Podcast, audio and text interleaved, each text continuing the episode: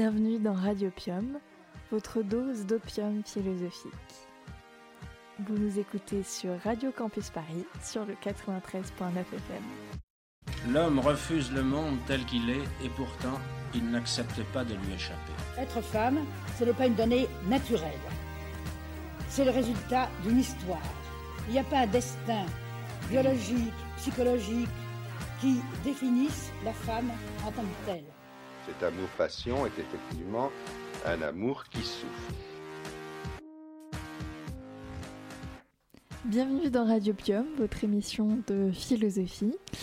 Euh, nous sommes, euh, alors vous nous écoutez le vendredi 9 juin, 14h, l'heure de Radiopium, votre petit moment. Voilà, on va discuter. Euh, on a choisi cinéma aujourd'hui. À l'heure où se déroule le festival de Cannes et que nous entrons dans la saison estivale, un temps qui est aussi celui des découvertes artistiques grâce aux nombreux festivals partout à travers la France, nous avons voulu vous proposer notre sélection de films pour cet été. Nous avons voulu vous proposer voilà, une discussion ouverte où on vous partage nos réflexions, plus ou moins philosophiques, sur des films qui nous ont marqués. Nous ne sommes pas critiques de cinéma, mais nous voulions clôturer cette saison avec une émission. Euh, on vous partage nos coups de cœur ou nos critiques de films afin que vous appreniez aussi à nous connaître à travers nos goûts, et nos réflexions sur le cinéma. Et si nos goûts sont contagieux et vous donnent envie d'aller voir ces films, alors on aura tout gagné. Alors, euh, pour commencer les amis, je voulais vous faire réagir un petit peu à l'actualité cinématographique, sur un peu euh, le sujet du, du, rapport entre le cinéma et l'engagement politique. parce qu'il y a quand même une tribune qui a été publiée euh, dans Télérama d'Adèle Haenel, qui décide de politiser son arrêt du cinéma, je cite. Elle met euh, surtout en cause la complaisance du cinéma à l'égard euh, des agresseurs sexuels, mais aussi elle dénonce le fait que les, les préoccupations écologiques ne sont pas prises en compte non plus dans la production des films. Euh, donc elle fait quand même un choix radical qui est de se retirer complètement du cinéma et euh, pour être pleinement engagée euh, dans le militantisme. Hein. et de l'autre côté, on a, je l'oppose un peu de façon manichéenne, mais, en fait c'est un peu plus nuancé que ça, mais on a aussi l'idée que on n'est pas obligé de se retirer euh, du, monde ou de son milieu euh, professionnel, mais qu'on peut aussi œuvrer à l'intérieur même euh, de son milieu pour faire bouger les lignes, pour faire changer les choses. Et donc on a ce collectif CUT, donc qui est l'acronyme pour Cinéma Uni pour la transition écologique, qui s'est formé un peu autour de Cyril Dion, que euh, certains connaissent euh, sûrement, euh, qui a fait une série sur Arte, dont j'essaie de trouver en direct le nom. Ouais, c'est ça, Un Monde Nouveau. Ouais, exact, merci. et donc... donc voilà, avec l'idée que, avec une charte d'engagement et que les acteurs pourraient signer, oui, j'ai vu dans les mesures, bah, il y a notamment euh, l'idée de, voilà, de, de, de, moins privilégier le train sur euh, l'avion dans les transports. Euh, de, en fait, grosso modo, l'idée c'est que bon, bah, comme c'est le cinéma et que c'est un milieu un peu du luxe et de la démonstration, ça va un peu quand même à l'opposé des valeurs écologiques qui sont plutôt dans la sobriété, etc. Et donc voilà, c'est un manifeste assez fort qui j'espère va compter pour le cinéma. Et, et donc voilà, il y a un peu deux, mouvements. Est-ce qu'on résiste, euh, est-ce qu'on euh, résiste euh, à ce qui se à des dynamiques fortes dans le cinéma de l'extérieur ou est-ce qu'on le modifie de l'intérieur? Donc, donc voilà et puis je pense que la question de, de l'engagement politique en cinéma va un peu se ou de la politisation des représentations avait un peu se poser tout au long de cette émission. Donc c'était une bonne euh, clé d'entrée, je trouve. Est-ce que vous voulez réagir à, ça? Ça me choque pas, sa décision. Déjà, c'est la sienne, donc je, la respecte. Et c'est un bon moyen, je trouve, pour, euh, pour faire réagir les gens, de marquer voilà, son coup de gueule par un départ euh, décisif du milieu. Euh, mais je crois qu'elle va continuer à faire du théâtre, c'est ce qu'elle a dit, peut-être elle va continuer à jouer dans certaines pièces, donc elle arrête euh, pas complètement son métier d'avant. Mhm. Mais euh, moi, je pense que c'est un bon moyen ouais, de, en fait, de forcer les gens à réagir. Ça crée une polémique déjà. Et donc Mhm. les gens doivent se placer politiquement, Mhm. dire ah, ben, qu'est-ce que j'en pense. euh, Et euh, ouais, c'est intéressant de faire ça. Ouais. Et puis euh, surtout que c'est pas la première fois qu'elle qu'elle s'en va. La première fois, c'était euh, bah, au moment où Polanski a été récompensé. Pour J'accuse. Euh, voilà, au César. Et, euh, et bah, elle a essayé de partir, peut-être de manière temporaire une première fois. Elle s'est levée et elle s'est cassée, littéralement. Et ça n'a pas suffi. Donc je pense que c'est vraiment une décision qui a pour but d'avoir un impact important parce que justement, enfin, le but c'est de choquer, de faire réagir et euh, bon, on espère que ça va fonctionner, même si bon, on a déjà vu que la première fois ça avait eu un écho. Je sais pas si c'était vraiment positif. Ça avait déjà fait réagir, mais on voit toujours que bah, le cinéma est toujours euh, travaillé par toutes ces questions de sexisme, etc. euh, et d'agression sexuelle, euh, sexité sexuelle. Donc euh, bah, ouais, on espère que cette fois-ci, ouais, Mm. ça aura des vraies répercussions. Ouais, moi je me dis qu'en fait, elle se, est-ce qu'elle se, est-ce qu'elle se, est-ce qu'elle se condamne pas elle-même? Est-ce qu'elle fait pas un peu un choix euh, C'est un où elle se, elle se, elle se- ouais, c'est ça, elle se sacrifie. C'est un peu dommage. J'aurais bien aimé voir Adèle Haenel dans plein d'autres films aussi. Et euh, et voilà, elle aurait pu aussi, euh, à travers le cinéma, euh, voilà, fait des films engagés. Elle a quand même fait Mm. 120 battements euh, par minute. Euh, on voit l'enga- l'engagement militant autour du sida dans les milieux homosexuels. Mm. Elle a fait Portrait de la jeune fille en feu, qui est révolutionnaire l'imaginaire lesbien. Elle a fait des choses incroyables. Euh, mais voilà, j'ai envie de croire que elle a fait un, un de ses derniers films. Je crois que c'est Les héros ne meurent jamais. Donc euh, Adèle Haenel, si tu nous entends, j'espère que tu es une héroïne qui, qui va continuer à. Mais elle continue à Être. vivre dans les films qu'elle a déjà tournés. Oui, c'est sûr. Et peut-être que ce qu'elle ne fait pas dans le milieu du cinéma, elle va le faire euh, ailleurs et voilà, ça Ouais. lui fait faire d'autres choses aussi. C'est sûr que c'est difficile de réformer un système euh, quand on est toute seule. Ouais. Elle va réformer à elle seule, quoi. Ouais, non, c'est sûr, c'est sûr. Enfin, bref. Ouais, ouais.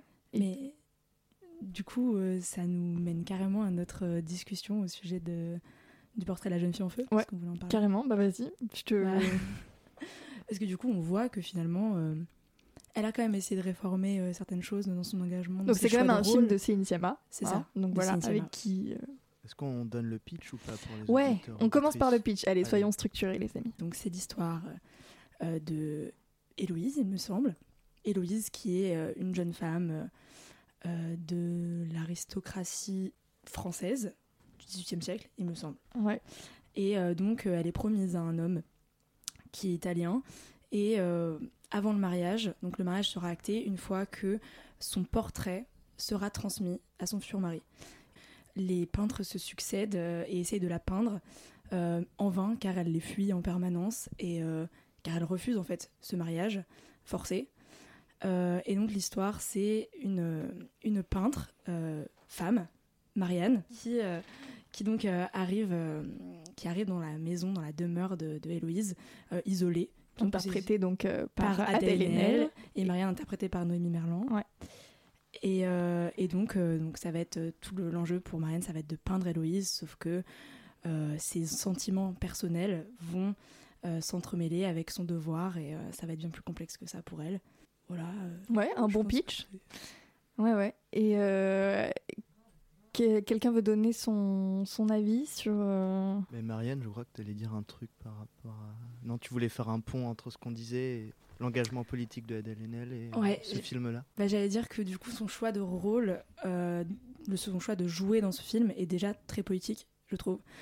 Parce que le film l'est par essence, euh, dans la mesure où déjà c'est un film où il n'y a que des femmes. Et, euh, et c'est très très rare au cinéma de voir euh, bah, que des femmes. Euh, souvent les femmes déjà occupent rarement des, des rôles, les rôles principaux dans les films. Et là, finalement, on a aussi un troisième rôle qui est assez important, c'est le rôle de la servante dans le film. Et donc on voit que donc, tout le film s'articule entre, entre ces trois personnages-là. Et donc on a la présence masculine aussi qui est symbolisée par le futur mari d'Adèle Haenel, mais donc qui est en filigrane, qui est, il n'est pas vraiment là. Et c'est super intéressant du coup de, de, de voir que euh, oui, le fait de représenter des femmes à l'écran comme ça, et dans, je crois que le film dure deux heures, donc euh, sur une- un temps assez long, euh, c'est déjà un, un vrai choix politique donc de la part de Céline Sciamma et de la part d'Adèle Haenel d'interpréter ce genre de, de rôle. quoi. mm. Ouais. Mais moi, en fait, justement, j'ai en fait, j'ai vu le, le film une première fois et j'ai adoré. J'étais. Voilà, j'ai vraiment adoré. Je suis tombée sous le charme de ce film. Et après, je l'ai revu euh, beaucoup plus récemment. Et en fait, j'avoue que j'ai été déçue parce que j'ai trouvé que. euh, c'était. euh, comment dire? En fait, je trouve qu'il y a des films dont on a besoin et il y a des films qui nous bousculent. Et le film du portrait de la jeune fille en c'est un film dont on avait besoin. On avait besoin de représentation d'amour lesbien, on avait besoin de voir des scènes d'avortement. Même à un moment donné, je crois que euh, Marianne a euh, ses menstruations dans le film, et c'est ce qu'on on peut- on le voit jamais, enfin franchement, euh, ou très rarement. Mais c'est pas un film qui nous bouscule parce que euh, l'histoire d'amour ne peut advenir que parce que la mère n'est pas là, que parce qu'il n'y a pas d'homme. Euh, honnêtement, est-ce que c'était c'est pas ré- enfin c'est pas réaliste? Est-ce qu'on sait bien que en plus au XVIIIe siècle c'était encore pire qu'aujourd'hui donc il y a quand même je sais pas ça m'a ça m'a dérangé en le revoyant euh, ce côté un peu lisse où on nous donne les- toutes les images qu'on a envie avec il faut le dire, hein, des très belles images. euh, Enfin, d'ailleurs, ça a été récompensé au César. euh, Claire Maton, la chef opératrice, a été récompensée. Et c'est vrai que y- il est très pictural en fait. C'est il y a- d'ailleurs un film qui est aussi sur la peinture. Mais en fait, voilà, il y, a- il y a des scènes comme ça un peu totem euh, dont, dont on peut, dont, se- dont on se souvient très bien, comme la, la scène du, du, du sabbat. hein, ou de, de- de- des sorcières qui est, qui est, un- qui est incroyable euh, parce que voilà elle revisite tout un imaginaire de la femme puissante mais aussi de la femme exclue parce qu'elle se retrouve la nuit en dehors des hommes euh, à l'extérieur de leur foyer mais en cachette. Donc c'est un geste à moitié quand même assumé. Donc ça c'est quand même une scène qui est je pense la plus réussie pour moi dans le film. Euh, et mais en même temps euh, voilà euh, je c'est pas un film qui me en fait c'est un film où j'ai j'aimerais en fait réécrire l'histoire parce qu'elle me elle me elle me elle est elle me semble un peu trop trop Trop belle, trop belle trop lisse enfin mais en même temps, elle est pas, elle est pas si belle que ça parce que la fin est- est- C'est- montre que c'est impossible, euh, voilà, d'actualiser cette relation Ouais. lesbienne sur le long terme. Peut-être que c'est pas représentatif de la généralité de la- des conditions de l'époque, Mm.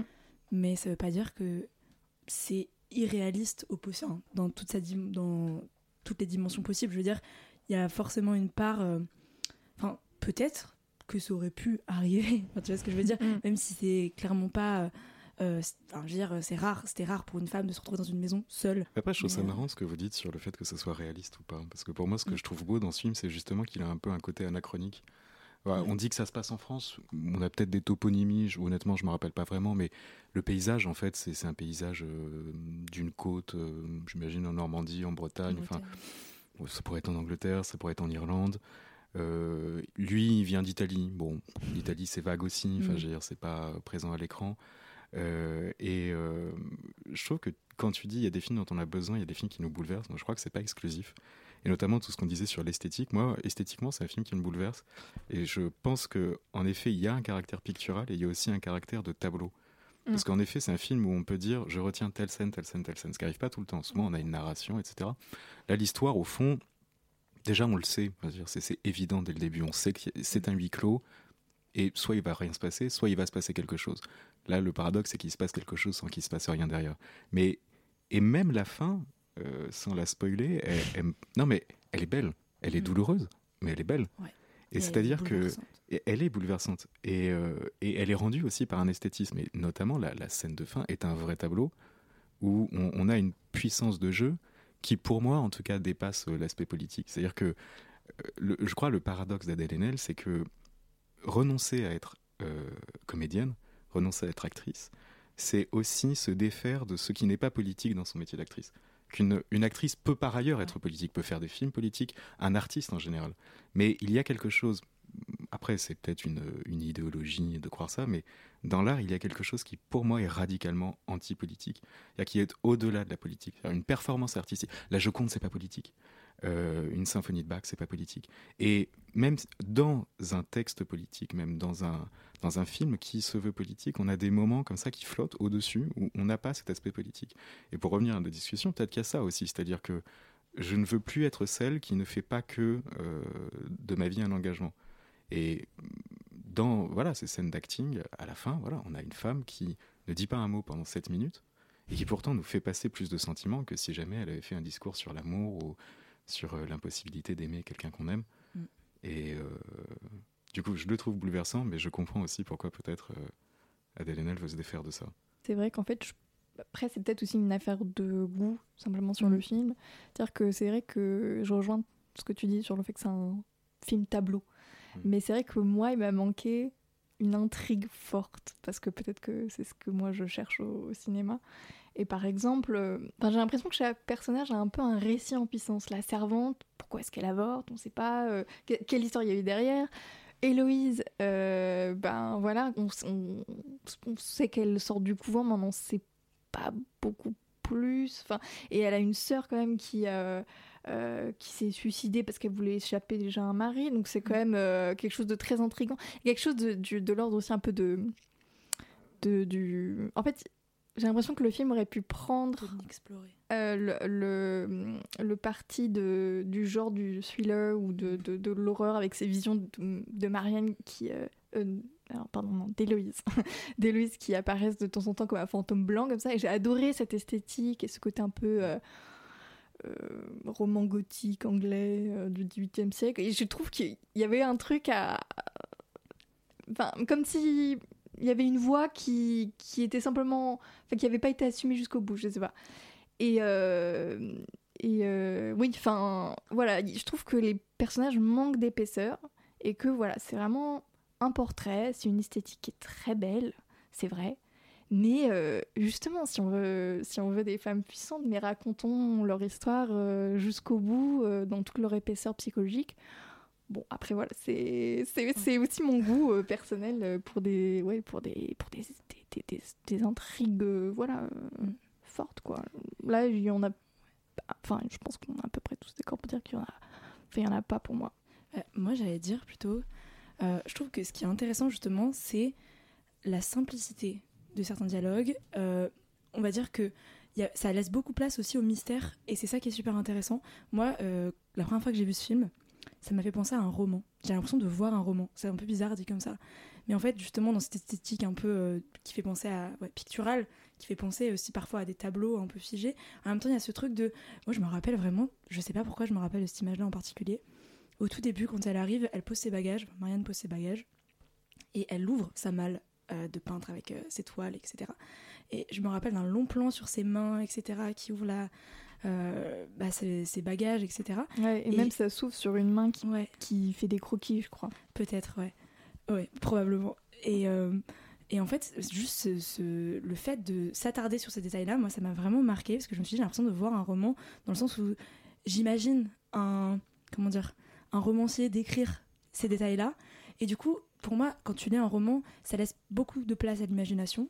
Et je trouve que ce film, bah, il y a aussi cet aspect-là. Justement, on nous impose pas trop de, choses. L'image ne nous impose pas une certaine manière de penser. Tu vois ce que je veux dire? Mhm. Ça nous laisse quand même ça laisse place à, du coup à la spéculation mais à l'imagination et je trouve ça super euh, intéressant ouais. justement bah, c'est ce que tu disais euh, en off euh, tout à l'heure Gabriel le show dentelle c'est ça ça nous montre en, en l'occurrence tu disais ça à propos de la scène de l'avortement et ça porte pas de jugement enfin la réalisatrice ne porte aucun jugement sur ce qui est en train de se passer. C'est vraiment simplement. Voilà, après, on est face à une expérience aussi sensorielle, tout simplement. Euh, et en l'occurrence, bon, la scène d'avortement euh, voilà, est montrée sous le prisme de, de, la douleur euh, physique. Et, et au contraire, les, les, les, les, scènes les scènes plus charnelles entre Héloïse et Marianne, elles sont aussi très très sensorielles, très très très très belles. Et c'est un, un nouvel esthétisme, euh, une nouvelle esthétique pardon de de aussi de des, des, scènes de sexe qui est quand même assez assez assez remarquable quoi. enfin au cinéma, euh, enfin quand même le, je pense que euh, une, un, un des films qui a contribué aussi à mettre en, en valeur, euh, enfin qui a mis, qui a représenté l'amour lesbien euh, au cinéma, c'est quand même Abdelatif Kechiche, La vie d'Adèle. On part sur une toute autre représentation, beaucoup plus caricaturale, euh, beaucoup plus comment dire violente aussi en fait Mhm. dans les dans les relations elles sont beaucoup plus violentes et alors que là ouais il y a un- c'est aussi un, un contre-pied à ça et montrer une forme de ouais, de, de, simplicité et de, de beauté aussi euh. De proposer une autre esthétique euh, ça c'est vrai que c'est un- une, une des très belles réussites je trouve de, de ce film Et en même temps, tout à l'heure, tu parlais du fait qu'il y avait des films dont on avait besoin. Et La vie d'Adèle, justement, pour moi, c'est un film dont on avait besoin. Peut-être même plus que Portrait de la jeune fille en feu, dans un sens. Pas dans, dans la mesure où. euh, Enfin, moi, je, appris- je, je- je- je dirais que la vie, le, le Portrait de la en feu m'a beaucoup plus marqué et bouleversé, justement. Mais La vie d'Adèle, ça marque tellement un tournant dans la, ma- dont- la manière dont on représente les femmes et la manière dont on représente euh, les relations lesbiennes que c'était nécessaire, en fait, et ça devait arriver à, à ce moment-là, et peut-être que ça devait exister justement pour qu'on puisse prendre le contre-pied ensuite ouais de ça. c'était une étape Dans- Exactement. Ouais. Et donc, finalement, euh, c'est, je pense que c'est un autre, une autre- un, autre, un autre type de représentation, mais euh, du coup qui est peut-être plus teinté du regard masculin, mais qui est aussi, euh, ouais, qui était nécessaire en tout cas et important. Ouais. Eh ben, les amis, est-ce qu'on a fait le tour de Portrait de la Je jeune crois fille en que là, on a bien parlé.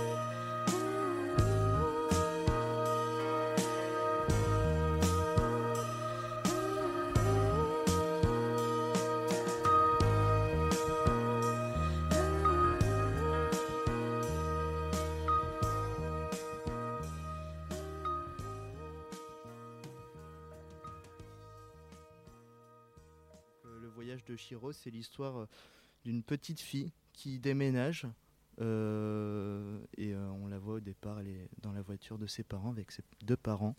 Et elle n'est pas contente de, changer d'école, elle perd ses amis. Et la famille s'arrête, tombe sur un espèce de drôle de monument avec un tunnel. La famille entre dans ce tunnel. Et là, il y a une sorte de, de plaine assez jolie. Et je crois que la famille tombe sur euh, une espèce de, de parc d'attractions, ou ouais, un espace en tout cas avec personne, euh, sauf euh, un- un- une sorte de banquet plein de nourriture qui a l'air, ma foi, succulente. et les parents se précipitent dessus. La petite fille reste méfiante et va se balader un peu dans, dans- dans la zone, la zone abandonnée. Et là se passe euh, bah, toute une histoire un peu, euh, comment dire, euh, folle, avec des monstres, des fantômes, des divinités. Et les parents en fait se transforment même en cochons à force de manger. Ouais, ouais c'est une scène qui, a- qui nous a beaucoup marqué, enfin, qui a marqué plein d'enfants. Ça m'a traumatisée. J'ai fait des cauchemars à cause de ça. Ouais, même après, tout au long du film, il y a des figures euh, très, très, euh, enfin, tout à fait monstrueuses. Et ouais, on en est dans plein dans le fantastique. Mm. Et je, alors c'est un souvenir, mais euh, il me semble que au tout début du film, euh, donc voilà, ils font ce, ce voyage. hein, pour déménager. Et elle tombe un peu sur une, sur une stèle un peu mortuaire, je crois. Et donc, euh, c'est aussi, je crois que c'est euh, le film, euh, le titre japonais, c'est. euh, Il y a une. Il y a l'idée que c'est euh, Shihiro euh, au pays des morts, je crois. Enfin, en tout cas, il y a un lien avec euh, euh, voilà, le, le pays des morts ou je sais pas quoi, l'au-delà. référence en fait à un, concept japonais qui explique la disparition mystérieuse d'un être. Et en fait, cette disparition, elle est provoquée par les, les divinités. Quelque Ah. chose de, ouais, de- Ouais. Oui, parce qu'elle perd quand même ses parents. Elle Oui, les perd de oui, vue. bah. Donc euh, il y a quand même euh, ces disparitions ouais, inquiétantes. Et, euh, et à un moment donné, elle, elle doit pas aussi secourir un, un ami dans un pays, euh, enfin dans une autre région de ce pays fantastique? Si à un moment euh, elle a un ami, euh, comme, je sais plus, c'est quoi son petit nom au personnage C'était? Ah bon, ça nous reviendra. Et oui, en fait, son ami qui est en même temps euh, dragon. Je Il a une que forme, oui, voilà, ça, elle a une forme euh, animale. Je crois Et, que euh, je vois que c'est peut-être Haku. Oui, Aku, je Ouais. crois que c'est lui. Et il va pas bien. Et elle aide voilà, ce personnage à, à- Je sais plus trop pourquoi il va pas bien, mais il y a un truc lié au nom. Il a perdu son prénom. Et un de ses buts, c'est de retrouver son prénom. Et elle l'aide à se remémorer son prénom. Mais ouais, c'est ça met en valeur ouais, l'amitié. euh, le travail aussi, il y a toute une réflexion sur le travail avec la sorcière qui un peu c'est ce qui a été dit dans l'émission de Adèle Van Rett. euh, quand la petite fille, euh, elle, euh, elle signe le contrat pour, pour travailler dans ce royaume de monstres, et en fait, euh, son prénom est changé. Et Mhm. elle se souvient plus, elle perd euh, la possession de son prénom. Mhm. Et c'est un peu la métaphore de l'aliénation, quoi, du Ouais. travail. Tu perds quelque chose, en fait. Quand tu signes un contrat, Mhm. tu perds quelque chose qui t'est propre et peut-être ta personne. Ouais. Et euh, il y a aussi, enfin, toi et moi, je crois qu'on a vu euh, Le vent se lève, le dernier Mm, film mm, de, de Miyazaki. Le dernier, mais je crois qu'en fait, actuellement, il y en a un en préparation. Ah a dit ouais que ce serait son dernier. Et j'ai regardé sa page Wikipédia Ah. et apparemment. C'était Ouais. un, c'était un coup de pub. C'était euh, d'une, ouais, ouais. c'était un, Mm, mm. un, un effet dramatique. Et ouais, le vent se lève. euh, euh, T'en as pensé quoi, toi Euh, moi, j'ai beaucoup aimé. euh, c'est un film plus. Alors, je l'ai vu il y a assez longtemps, donc euh, euh, je peux pas en faire le pitch, mais je sais que c'est un film qui est vraiment autobiographique, enfin très largement inspiré de la, de la vie de Miyazaki. Donc, c'est c'est beau parce qu'on peut s'amuser un peu à. à à faire des liens avec euh, ces films, avec des thèmes qu'on a vus dans ces films. Il y a aussi, euh, si on a aimé euh, euh, Porco Rosso et cet aviateur cochon, là on retrouve euh, euh, ce, ces, ces- ces très belles, euh, ces très beaux dessins ces, euh, de- d'aviation. Et c'est Euh.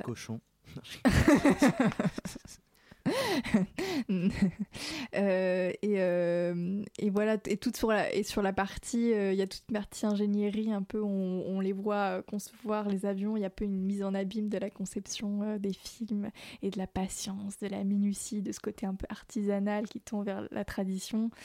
Oui, c'est un, un très très très beau film aussi sur, il me semble, les, les, les relations euh, familiales et tout. Donc, euh, Mais aussi à la technologie, j'ai l'impression. ouais, à la technologie, il y a vraiment une ligne euh, de force, je trouve, sur la technologie. Ouais, c'est vraiment la vrai, complexité aussi du rapport euh, de l'humain à la technologie, dans le sens où il est très lucide, Miyazaki, de- de- des méfaits que peuvent Oui. apporter l'aviation, et il le montre euh, Ouais, dans Le vent se lève, de- de- des désastres que cause ben, l'ingénierie et euh, ouais. l'aviation. Oui, il n'y a pas des scènes sur la, hum, la guerre froide. Euh, Il y a des, Et- des scènes de, guerre, Ouais. clairement. Et, mais en même temps, il y a des moments aussi très jolis et que tu retrouves dans Porco Rosso. Je me souviens de, ce- de cet avion qui monte dans les cieux, un peu mystique, un peu divin. Ouais, il y a aussi, Il y, complètement. il y a à la fois un côté un peu esthétique, joli, magique, de voilà, on a créé ces, ces espèces d'engins euh, qui nous permettent de, de monter dans les cieux, c'est beau, mais en même temps, c'est des armes de guerre. Et Ouais. il est Ouais. très lucide sur ce plan-là et c'est assez intéressant. Ouais, il tient les deux à la fois, la poésie de l'avion et puis en même temps toujours la conscience que des dangers euh, euh, de, de, de la technologie, euh, parce que les avions c'est aussi des, des armes de guerre bien sûr, et je pense que là il y a un lien évident avec, avec euh, ce mot qui vient même du, japonais, hein, les, les kamikazes, ces avions qui se...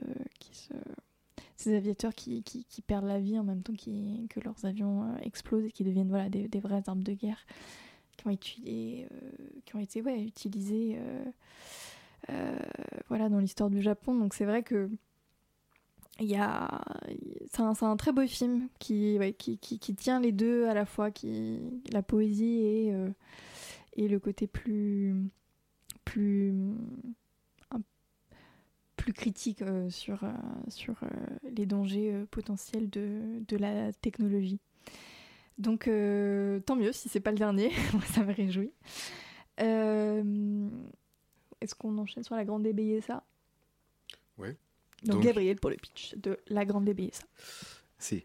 Euh, donc la, la Grande Bellezza, c'est un film qui est sorti en 2013, euh, qui a été présenté à Cannes. Euh, c'est le sixième long métrage de, du réalisateur italien Paolo Sorrentino. Et dans ce film, pour reboucler avec ce qu'on disait, il n'y a pas d'intrigue, il n'y a pas de combat, il n'y a pas de, il y a pas de Je vais pas résolution. aider, alors. non, il n'y a pas, y a pas de progression. Il y a une forme de narration, il y a une voix, une voix intérieure. C'est celle du personnage de Jeb Gambardella, qui est incarné par Tony Servillo, qui est un peu la, la muse de Sorrentino. Euh, donc ce, Jeb Gambardella a une, la soixantaine, il erre dans une Rome pleine de chaleur, de paresse.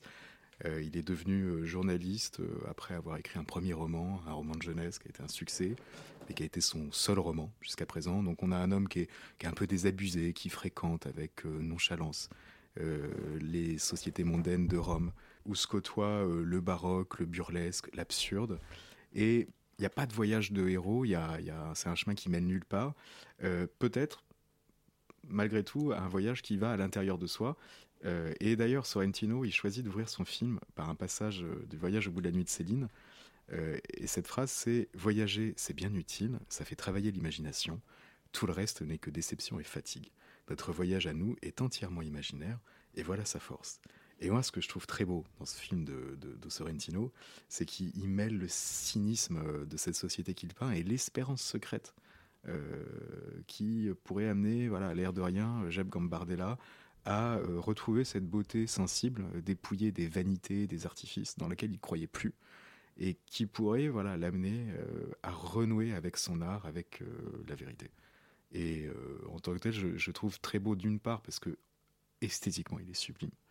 Il y a plein de scènes qui euh, montrent tout le quotidien, euh, euh, des bonnes sœurs qui jouent euh, quelque part, euh, un type qui balade son chien. il, y a, il y a des tableaux, encore une fois, très, très, très féroces hein, de la société mondaine italienne. Et on a ce type qui sait pas vraiment ce qu'il fout là. Il est situé ce film en Italie? Oui, il est sorti en 2013. Non, non, dans une certaine ville, enfin parce que je pense Ah, à des villes un il peu est, mythiques. il est à. Rome. ah, il est à Rome, ok. Il est à Rome complètement. Mm. Il est à Rome et euh, Je sais pas ce que toi, Tibor, t'en as pensé avec un œil euh, neuf, parce que moi, je l'avais regardé à l'époque, euh, et il m'avait beaucoup marqué, mais Alors, ben, moi j'ai bien aimé à la fois cette euh, réflexion euh, de l'écrivain qui a la, la soixantaine et qui se demande, voilà, comme tu disais, qu'est-ce que je fous là Euh, Mm. s- Sachant qu'il n'a pas écrit de roman depuis très longtemps. Enfin, il a écrit un seul roman et c'est ce qu'il a fait connaître et il vit de ça, quoi, je Mm. crois. Et, euh, et en même temps, euh, bah, il se perd aussi dans ses, dans ses soirées mondaines. euh, et tu sens cette recherche aussi dans ces soirées-là, même s'il y a des moments où il est peut-être un peu plus. il se questionne moins, mais j'ai l'impression qu'il y a une perte un peu dans cette. bah, une, vanité peut-être, mais une perte dans cette mondanité. Et j'aimais bien. et je pense qu'il y a aussi le discours de la vulnérabilité d'un homme qui a pu croire fut un temps que lui n'appartiendrait pas à ce monde-là. Enfin, ce film a beaucoup fait penser à Proust en général, et d'ailleurs, euh, si je me trompe pas, il y a un moment, la mort du fils d'un ami de Jep euh, Gambardella qui, se suicide et qui était obsédé par Proust en ce moment. Et euh, cette démarche de, l'écrivain qui dit, ok, moi je... Moi, je suis pas de cette race-là. Je, vais dans ces milieux mondains, mais moi, j'observe. Moi, j'écris. Moi, je suis un être sensible. Sauf qu'en fait, il le fait pas. Et il a réussi à tromper son cynisme en, se faisant lui-même la représentation de ces mondanités sans y croire. Il y a cette scène de l'enterrement où euh, il, rencontre une jeune femme et il l'aide à choisir une robe pour aller à un enterrement. Il, il prépare euh, à l'avance un enterrement et il annonce à quelques heures tout ce qui va se passer, toutes les démarches qu'il va faire, tous les mots qu'il va glisser à l'oreille euh, euh, des, des- proches du défunt. Et euh, cette comédie humaine au sens large, euh, dans lesquelles il excelle, en fait, ne le satisfait plus. Et, j'aime beaucoup cette quête d'une désillusion qui est en fait une manière de renouer avec l'espérance. C'est-à-dire que parce qu'on a écumé le- le- le- tous les possibles du désespoir, en fait, on retombe sur quelque chose qui tient un lieu d'espérance.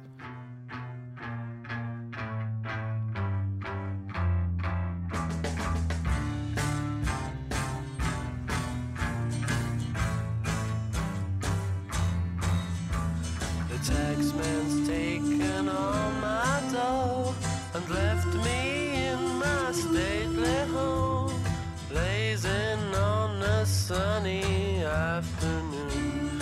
And I can't sail my yacht, he's taken everything I got. All I've got's this sunny afternoon.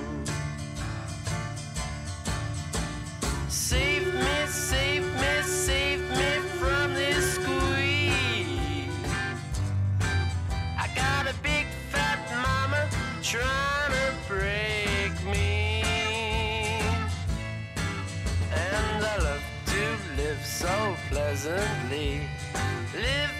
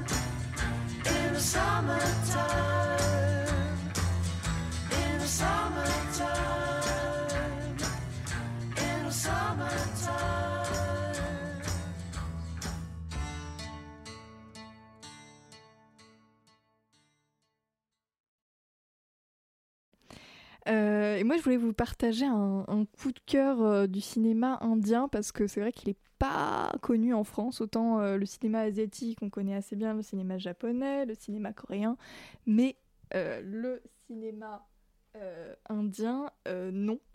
Et je pense que c'est bien dommage parce que il, il y a des très belles, des très très belles créations.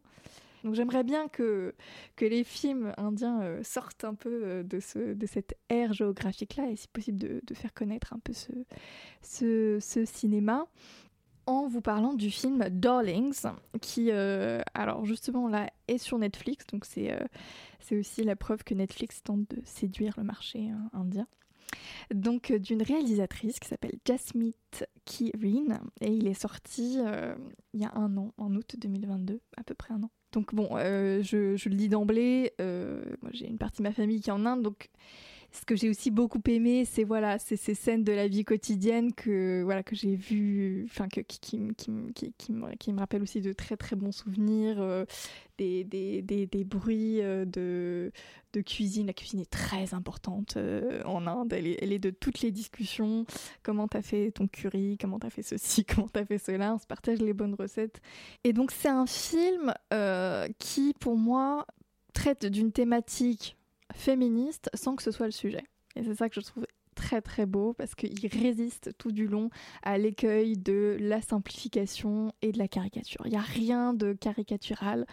Euh, elle arrive même, la réalisatrice, à mettre de, la comédie dans ces rapports-là. Et c'est ça que je trouve, mais en fait l'équilibre est parfaitement tenu. C'est pas euh, l'homme est méchant et la femme est une blanche colombe. Euh, y a- on n'est pas du tout là-dedans. Et en fait, ce qui est très très fort, mais ça peut-être qu'il faut avoir vu des films Bollywood avant pour le comprendre, mais peut-être regarder une bande-annonce d'un film euh, Bollywood classique et vous comprendrez combien ce film il est, euh, il est intelligent. Euh, parce qu'en fait, il, joue d'emblée avec les codes du film romantique. Donc j'étais avec ma mère, je me suis dit, allez, on va encore recevoir la, m- la même intrigue de non, je résiste, ah non, finalement, je tombe dans ses bras, et non. Mais le- les toutes premières minutes jouent cette carte-là. Et en fait, c'est ça que j'aime bien, c'est qu'à chaque fois, notre, euh, notre, euh, nos attendus sont, sont, comment dire, sont, sont trompés. Et qu'on est à chaque fois que le film prend un tournant. On attend un mécanisme attendu. On attend qu'il y ait euh, euh, un moment donné où, euh, en fait, donc ce- je crois pas l'avoir dit. En fait, j'ai peut-être parlé comme du pitch un petit peu. Donc, euh, c'est l'histoire de Badrou qui tombe sous le charme de Hamza. Et donc, ils, voilà, ils fondent, ils, enfin, ils, se, ils se mettent en couple, ils vivent ensemble, etc. Et puis très vite, bah, la Badrou, donc la jeune femme, euh, aspire à une euh, vie meilleure, à vivre dans des meilleures conditions, à vivre euh, dans un plus grand appartement, etc. Et puis euh, Hamza, qui est un, employé euh, dans la police, je crois, ou dans les chemins de fer, je sais plus trop, euh, mais n'a pas, ne peut pas lui, euh, lui donner ces conditions matérielles-là de vie. Et, euh, et euh, puis il se révèle très vite violent avec elle, envers elle. Euh, et donc, euh, on, est tous en attente, un peu, c'est un genre en soi en fait, hein, euh, de film, le Rape and Revenge. Donc c'est un, genre en soi et on se demande mais à quel moment est-ce que le, tournant va s'opérer? Et euh, pour avoir vu, enfin pour avoir écouté des témoignages de, femmes victimes de violences conjugales, en fait souvent le tournant c'est quand la violence va s'opérer à l'égard des enfants. Donc je n'en dis pas plus pour pas spoiler, mais le tournant de la non-acceptation de la violence, c'est celui-là. Et, euh, et donc oui, donc à chaque fois il y a un mécanisme et donc voilà, c'est aussi aussi prendre euh, le contre-pied des films Bollywood où c'est souvent l'homme en fait qui a un héros qui va survivre, euh, qui, est euh, un qui va oui, vraiment qui est indestructible, qui va euh, abattre les obstacles après les uns après les autres. Et là, on a une sorte de duo très très comique entre la mère et sa fille qui peuvent communiquer simplement par euh, des mimiques. C'est extrêmement drôle. Euh, pour bah voilà pour comment on, se demande comment est-ce qu'elle va s'en sortir. Et voilà, il vraiment c'est vraiment tourné sur le mode du thriller. Il y a un suspense mais jusqu'à la dernière seconde. Et il y a voilà si vous aimez les les films à intrigue euh, avec une épaisseur psychologique euh, qui est vraiment euh, très fouillée. Vous allez adorer ce film qui s'appelle Darlings. Donc voilà, qui, dit tout le toute la galanterie d'un mari à l'égard de sa fille. En même temps, le le le, le, le S de Darlings qui dit mais enfin qui en fait c'est normalement ça se on dit darling et pas darlings et là ça montre un peu voilà que c'est aussi euh, une, une langue qui va peu à peu euh, se déformer de, de la galanterie à, un langage beaucoup plus violent. Euh, voilà, et qui dénote la petit, le petit, petit caillou dans la chaussure, le- ce qui va, le- l'incident qui va un peu tout faire tomber. Et voilà, le propos n'est jamais moralisateur et, surtout il y a une subversion des codes du, film Bollywood classique d'amour avec des chansons romantiques qui interviennent à des moments absolument incongrus qui, qui provoquent des effets comiques très très drôles. Une forme d'ironie très très puissante. Donc voilà, donc je vous incite, euh, ça peut être une très bonne euh, porte d'entrée au cinéma indien. Enfin, en tout cas, je- j'espère vous avoir donné envie d'aller voir euh, ce film, euh, donc euh, Darlings, sur, Netflix, de Jasmine K. Reen. Et le casting est incroyable. Ils jouent tous très très bien. Voilà. bah écoutez, je crois que là, nos auditeurs ont beaucoup de films à regarder, enfin beaucoup d'idées, plein d'idées, plein de pistes. Donc si je récapitule, on, avait, on a commencé par Portrait de la jeune fille en feu, ensuite on a parlé de Chihiro, de Le vent se lève, La grande des euh, Darlings, est-ce que j'en ai oublié? Non, je crois que. Je on a crois que tout. c'est Le compte est bon.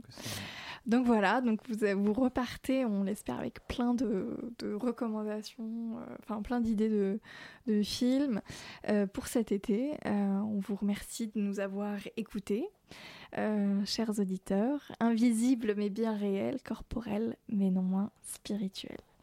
Et si vous voulez voir des films et y réfléchir après les avoir vus, alors que vous êtes encore sous le choc de la fin, que vos yeux se réhabituent à la lumière, que vous sortez à peine de la caverne de Platon, eh bien sachez qu'Opium Philosophie ne s'est pas seulement doté d'une radio, mais aussi d'un ciné-club, les Synesthésies, qui vous propose de voir ou de revoir des films. Cette année, c'était plutôt sur la thématique de l'accident, qui était donc à l'honneur. Euh, et le dernier en date, pour vous donner euh, envie d'aller voir euh, leur prochaine projection, le dernier en date, c'était Mulholland Drive de David Lynch, qui est sorti, enfin qu'ils ont projeté le 6 juin. Voilà. Et sinon, vous pouvez nous retrouver dans les podcasts de Radio Campus Paris et sur nos réseaux sociaux, notre Instagram Opium at Philosophie et Facebook, YouTube avec la chaîne de Opium TV. Voilà, n'hésitez pas à nous faire part de vos retours sur notre adresse mail opium.radiopium.gmail.com et en attendant, on vous souhaite un excellent été.「